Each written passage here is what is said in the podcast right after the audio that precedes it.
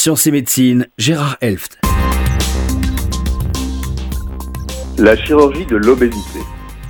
L'obésité est l'état d'un individu ayant un excès de poids important par augmentation de sa masse adipeuse, c'est-à-dire de la masse grasse. L'obésité se définit par un indice de masse corporelle égal ou supérieur à 30. Sa prévention est un problème de santé publique dans les pays développés. En effet, elle peut avoir des répercussions importantes sur la santé de l'individu. L'obésité est une maladie chronique, facteur de nombreuses autres maladies graves, qui peut raccourcir l'espérance de vie des personnes atteintes. L'obésité est considérée aujourd'hui par métaphore comme une pandémie, c'est-à-dire une épidémie touchant une très large zone géographique, bien qu'il ne s'agisse évidemment pas d'une maladie infectieuse. En effet, elle se répand beaucoup actuellement. L'obésité est le résultat inhérent au fait d'ingérer beaucoup plus de calories que l'on en dépense sur le long terme.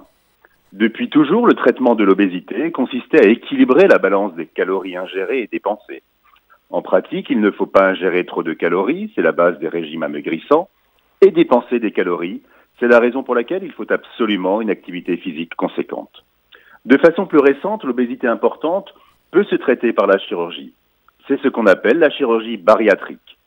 Cette chirurgie bariatrique est un type de chirurgie consistant à restreindre l'absorption des aliments diminuant de fait l'apport calorique journalier. C'est donc réellement un remède chirurgical à l'obésité.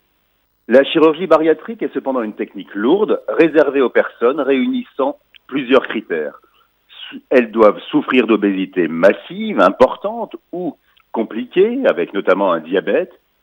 Elles doivent avoir échoué les régimes amaigrissants ne permettant pas la réduction pondérale et elles doivent ne pas présenter de contre-indication à la chirurgie ou à l'anesthésie. La chirurgie bariatrique ou chirurgie de l'obésité regroupe un ensemble de techniques qui modifient l'anatomie du système digestif.